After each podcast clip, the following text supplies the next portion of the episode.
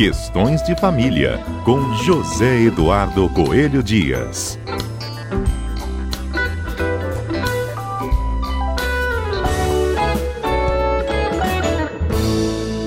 Zedu, pode sobrar para os avós o pagamento de uma pensão alimentícia? Pois é. Esse assunto é, gera sempre muita discussão, né? Uhum. Olha só, Fernanda. Na verdade, nós temos, para ter uma, uma obrigação alimentar, né, que a gente chama de pensão alimentícia, nós vamos precisar de três, três itens, vamos chamar assim. Nós vamos precisar de alguém que não possa prover com o esforço próprio o seu sustento.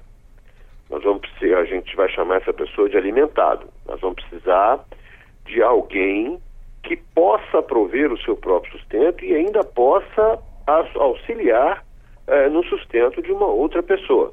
A gente vai chamar essa pessoa de alimentante. Só que nós vamos precisar de uma outra, eh, de um outro item que é o fundamental, que é uma relação jurídica entre os dois.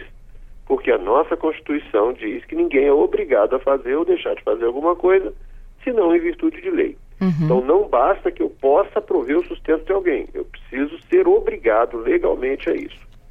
No caso da obrigação alimentar, ela se forma por várias, de várias maneiras, várias origens.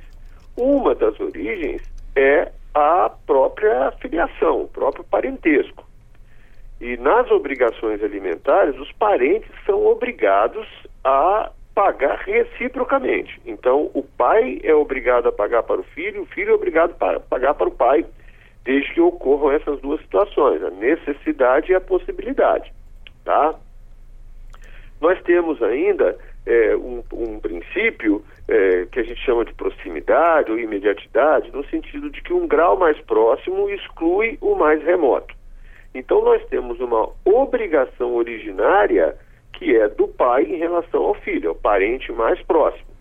Acontece que em determinadas situações, esse pai não consegue, esse parente que está com o grau de parentesco mais próximo, não consegue satisfazer aquelas necessidades daquela pessoa que necessita, tá? Daquele alimentado. Nesse caso, eu vou ter que pular um grau. Ok. E aí é que entra a situação do avô e, do, e da avó, tá? Ou seja, na falta de alguém, na falta daquela, daquele que tem é, originariamente a obrigação, que é o parente em grau mais próximo, eu posso recorrer a esse outro parente que acaba sendo o avô e a avó. A ascensão sempre mais próxima. Perdão, não ouvi. A ascensão sempre mais próxima. Não só na, na linha ascendente, como na linha descendente. Descendente. Também, tá? Não só. O importante é o seguinte: eu tenho que primeiro estabelecer uma obrigação originária. E a obrigação originária está no dever dos pais é, suprirem as necessidades dos filhos. Mas não sendo possível, aí sim é que eu vou perseguir a obrigação em relação aos avós.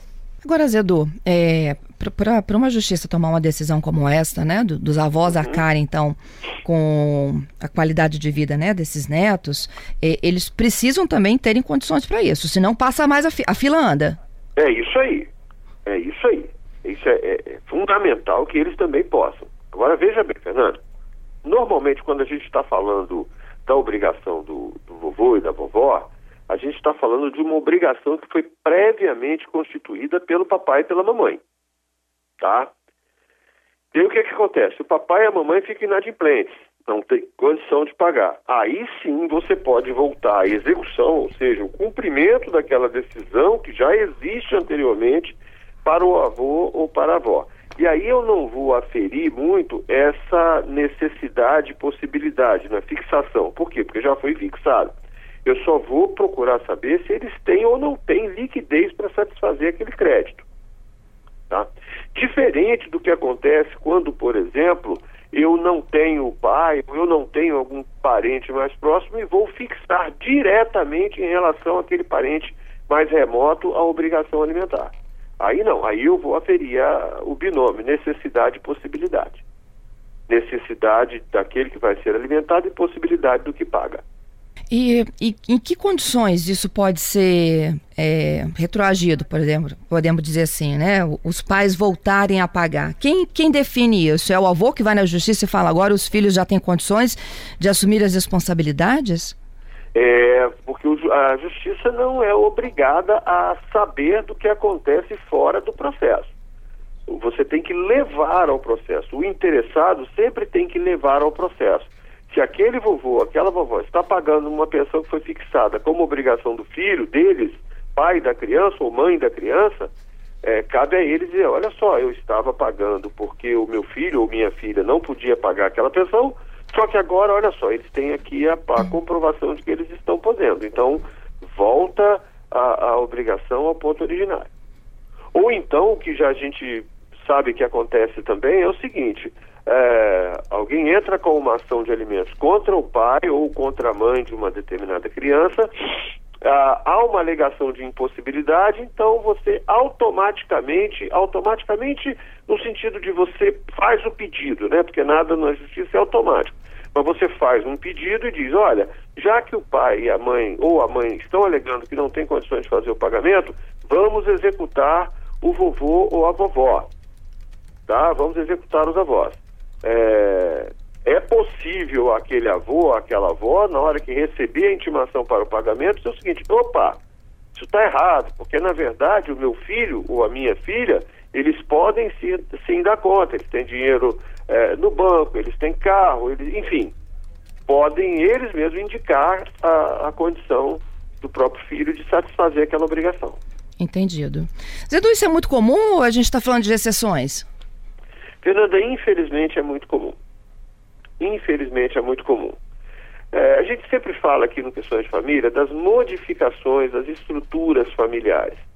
E a gente tem percebido cada vez mais é, pais que, que acabam colocando crianças no mundo sem a menor condição de, de arcar com a responsabilidade que advém dessa, desse nascimento. Nós estamos falando de estruturas familiares em que os filhos têm demorado muito para sair de casa. São tratados como bebês, como reizinhos, até os 35 e às vezes até mais. Né?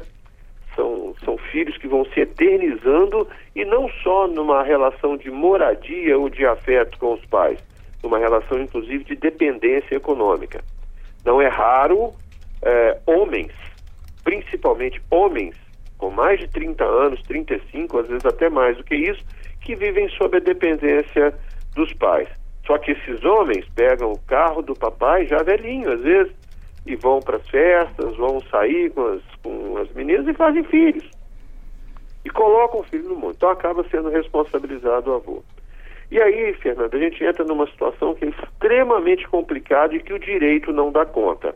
Apesar da estrutura familiar, por exemplo, vamos imaginar um, um, casal de empresários que tenham um filho lá nos seus 35, 40 anos, que mora junto com eles, mas que aquele filho não tenha emprego.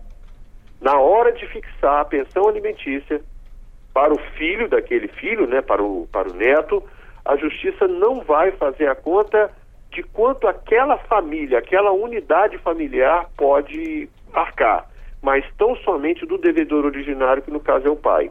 E esse pai, às vezes, recebe um salário mínimo, ou às vezes nem isso.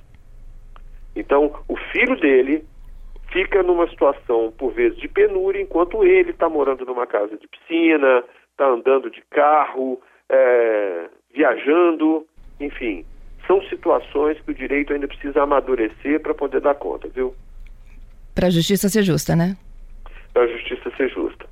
A gente, às vezes, tenta, a gente argui, a gente alega isso, mas é como eu disse, para isso precisa ter lei. E a lei não, não chega a considerar na fixação dos alimentos aquela unidade familiar como um todo, mas vai fazer a responsabilização individual. É, por quê? Porque a obrigação alimentar tem entre as suas características o fato de ser uma obrigação personalíssima. O que, que é uma obrigação personalíssima? É uma obrigação que começa e termina na pessoa do obrigado e não no grupo familiar ao qual ele pertence. Zedu, te agradeço pela participação, mais uma vez por esses importantes esclarecimentos.